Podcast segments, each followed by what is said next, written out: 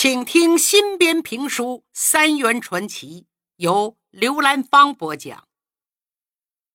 张浩天送走于廷华，生活又恢复正常。白天在牛奶厂跟师傅工作，下班后继续修建自己的小牛场。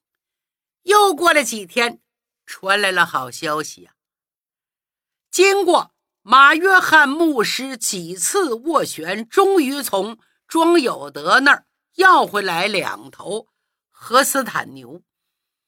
昊天和芙蓉把两头牛牵回家，领到了他们早已准备好的牛棚里，跟两头黄牛做邻居，一个在东南院，一个西南院。羊奶牛在西南院。两个小家伙站在门口，朝里边瞅了半天，意识到没有危险，才小心翼翼的踏踏踏踏踏走进去。看到熟悉的草料，小公牛一下子放松了戒备，马上就吧唧吧唧开吃了。小母牛也赶紧凑上来吃了起来。芙蓉高兴地拍起了巴掌：“哎呀，太好玩了！”瞧他们兴奋的，哎，咱们给他们起个名字吧，以后也容易叫。昊天点点头，好主意。你是大才女，你来吧。嗯，芙蓉歪着脑袋，忽闪着两只黑葡萄一般的大眼睛，思索片刻。既然他们是羊奶牛，我就给他们起个羊名字吧。公奶牛就叫杰克。母奶牛叫露丝，好不好？杰克、露丝，好哇！这芙蓉还真有先见之明，起的名字正好是后来轰动世界的电影《泰坦尼克号》的两位主人公。你说奇不奇呀？这年中秋节的第二天夜里，昊天在院子里摆了张桌子。桌上摆满了各种水果点心，还有佳酿的陈年高粱酒。他最近研制出来的几种奶制品，把师傅秦桂龙和芙蓉，还有邻居家李老三两口子、舅舅王少川一家三口都请来了，大家欢聚一堂，共庆中秋佳节。虽然没有多少鸡鸭鱼肉，倒也很丰盛。一边喝着酸奶，一边赏着中秋的月亮，热热闹闹的。不过昊天心里还有点遗憾，那就是没有找到表舅刘灿元，未免美中不足。席间，李老三就问秦师傅：“你看，我们家秀娥马上就要嫁人了。”这你闺女跟昊天啥时候也把喜事办了？秦师傅猛吸了口烟，摇了摇头。哎，我也着急呀。这是人家皇上不急，太监急呀。芙蓉急忙给父亲斟了杯茶。爹，我这不是没毕业呢吗？还有昊天，现在土奶牛、羊奶牛都在养着。他老是说事业才刚刚起步呢，等等吧。王氏微微含笑，看看两个年轻人，嗯，是该把喜事早点办了。我着急。众人听了，哈哈大笑。芙蓉羞得满脸通红，偷偷看了眼昊天。昊天也正傻乎乎的看着他，赶紧把头低下了。王氏不由得想起不知生死的丈夫，她抬头看了一眼天上的明月，不由想起苏东坡的名句：“是啊，月有阴晴圆缺，人有悲欢离合，自古如此。以前老是想着自己也没做什么坏事，老天爷为什么要这样对我？”现在也不觉得委屈了。不管叶海他人在哪，但愿大家都能过得平平安安吧。李老三媳妇陈氏说：“哟，大妹这是想开了，日子就会越来越好。一海是好人，你们一家也都是好人，我们也都是好人。那句话咋说来的？好人一生平安。”众人齐声说道：“对对对，好人一生平安。”李老三听到这儿，想起什么？哎。大妹子，托你个事儿，不知道能不能成？昊天妈忙问李大哥：“跟我客气什么？啥事儿尽管说呀。”李老三说：“你看，我眼看着闺女要嫁出去，特意选了良辰吉日，不就图个吉利吗？可刘顺那边连一个人也不来照个面，叫胡同里左邻右舍怎么议论呢？”我这面子上也挂不住啊！你看能不能把亲家请过来？哦，你说我表哥呀，没问题。可是顺子不理他爹呀，这就不好说了。嗯，李老三一拍桌子，放心，这小子敢调皮捣蛋，我就揍他。他妻子撇了撇嘴，你就可劲儿吹吧，就你呀。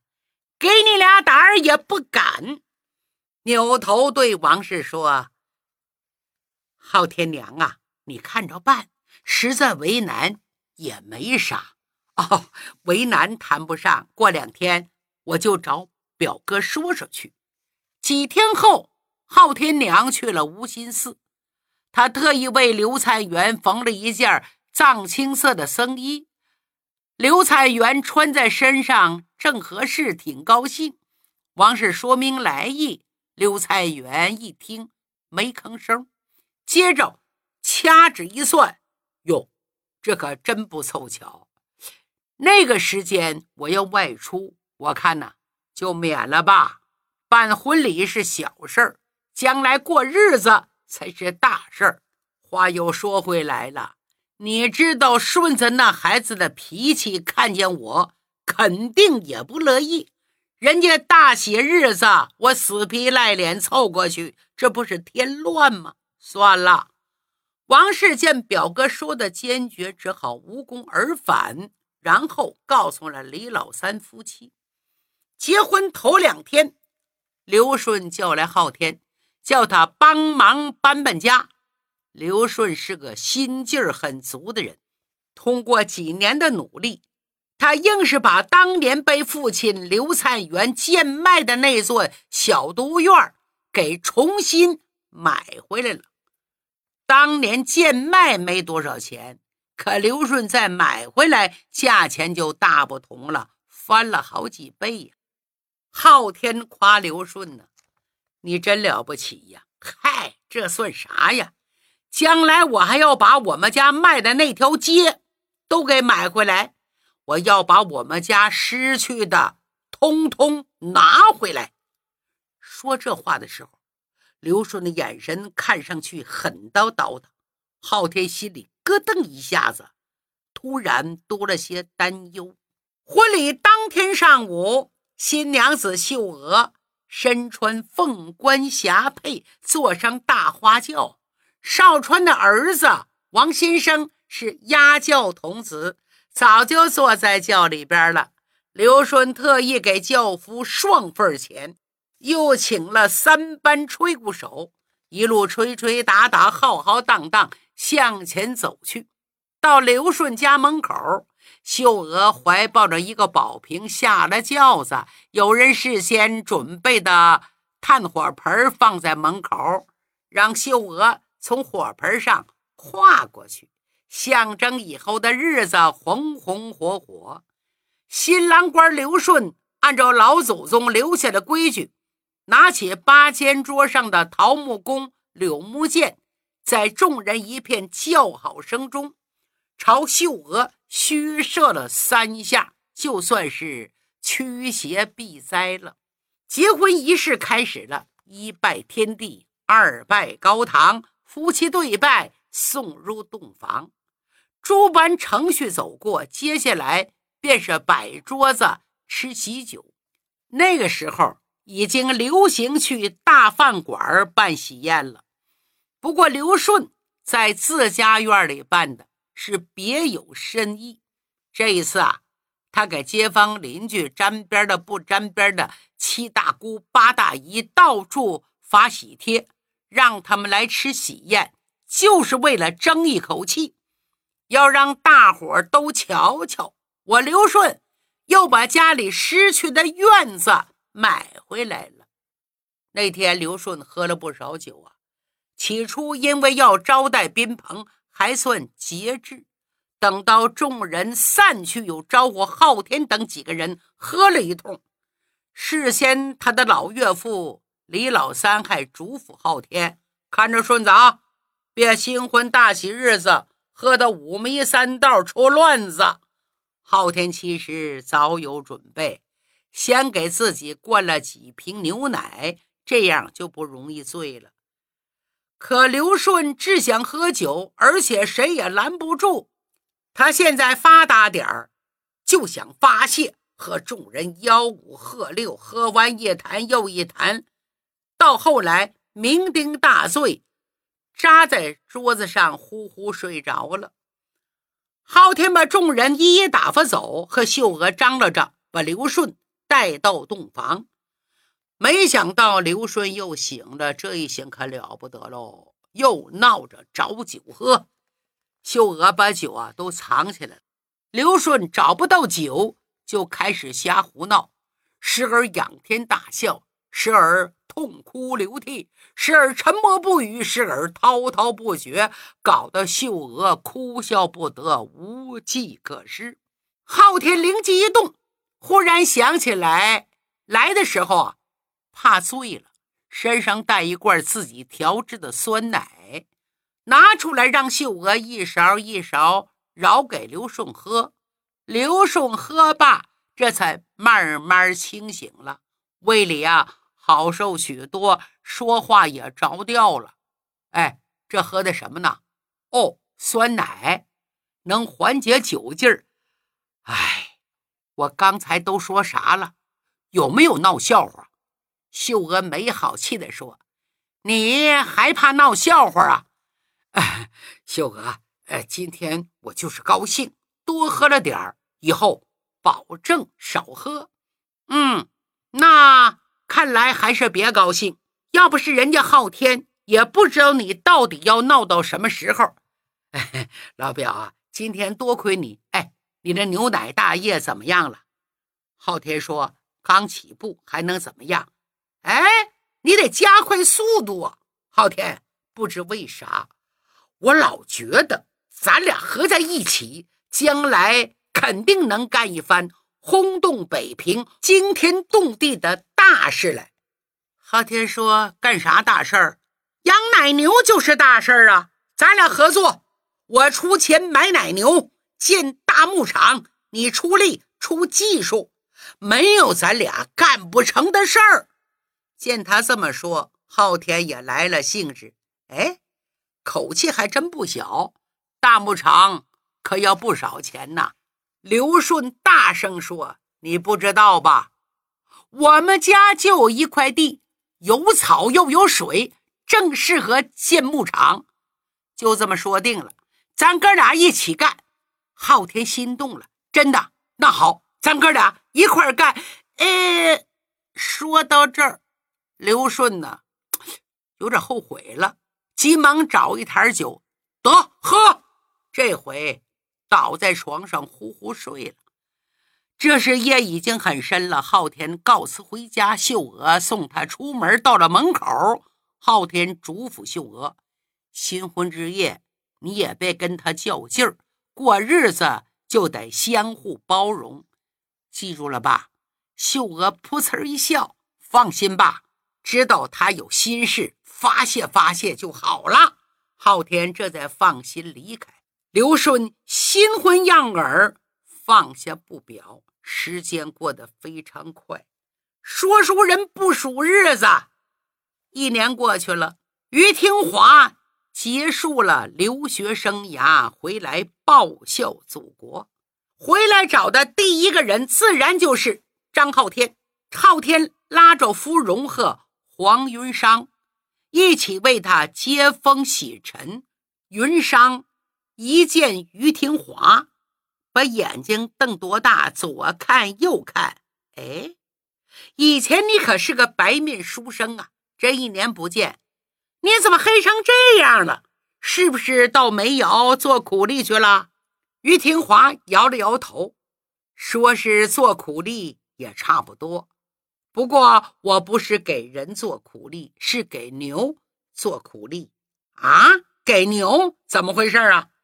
原来这一年，于廷华并没有待在学校的课堂上，而是一直奔波在美国的几家大农场参加实践劳动。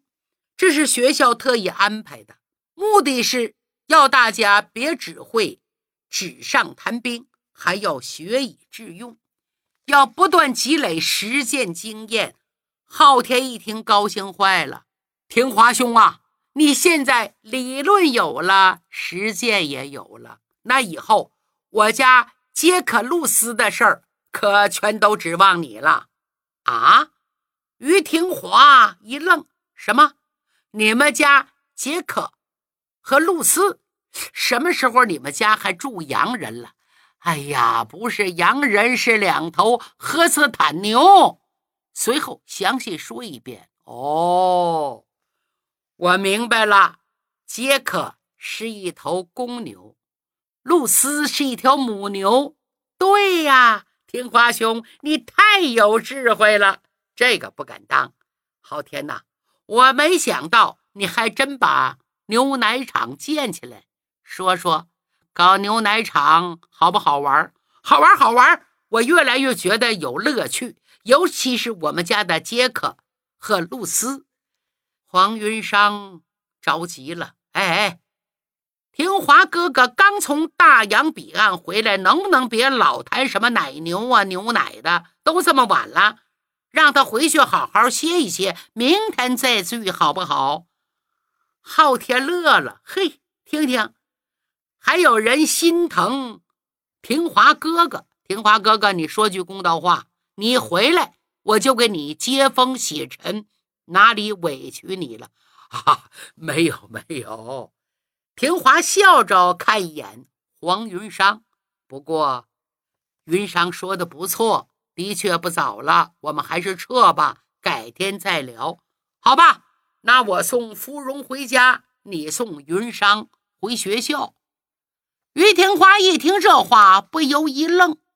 黄云裳赶紧说：“不用了，我自己骑车就回去。”廷华连连摇头：“那可不行，一个女孩子晚上走夜路还是小心一点。我送你吧。”说完，抢过黄云裳手里的车把：“昊天呐，你在家等我，我送他回来之后马上就回来。”哎呦，廷华哥哥。这如何好意思呢？你别看黄云裳嘴上这么说，可是脸上已经笑开花了，怀里像揣个小鹿一样扑腾扑腾乱跳，身子一纵，很灵巧地坐在后边货架座上。田华双脚一蹬，两人便沐浴着月光，渐渐远去。看着他们后影，芙蓉微微一笑。你看，把他美的，哎，昊天呐，说实话，你觉得他俩怎么样？嗯，说实话，我看挺好。是啊，郎才女貌，天生一对，再加上俩人的性格一冷一热，正好可以互补。哟，昊天刮了一下腹中的鼻子，没想到你还有做红娘的爱好。嗨，有些事儿完全是缘分。这就叫天作之合。我看他们彼此有点意思，才想到他们兴许会是一对儿，那就探探他的口风吧。昊天把芙蓉送回家，骑着车子又回到自己家。不一会儿，于廷华也风风火火的回来了。昊天打趣儿说：“怎么这么快就回来了？真是不解风情啊！你看。”这花好月圆，多好机会呀！不怕辜负了良辰美景。于廷华一脸迷惑：“你你什么意思？哎，什么意思？你不明白啊？我呀，看你是读书读傻了。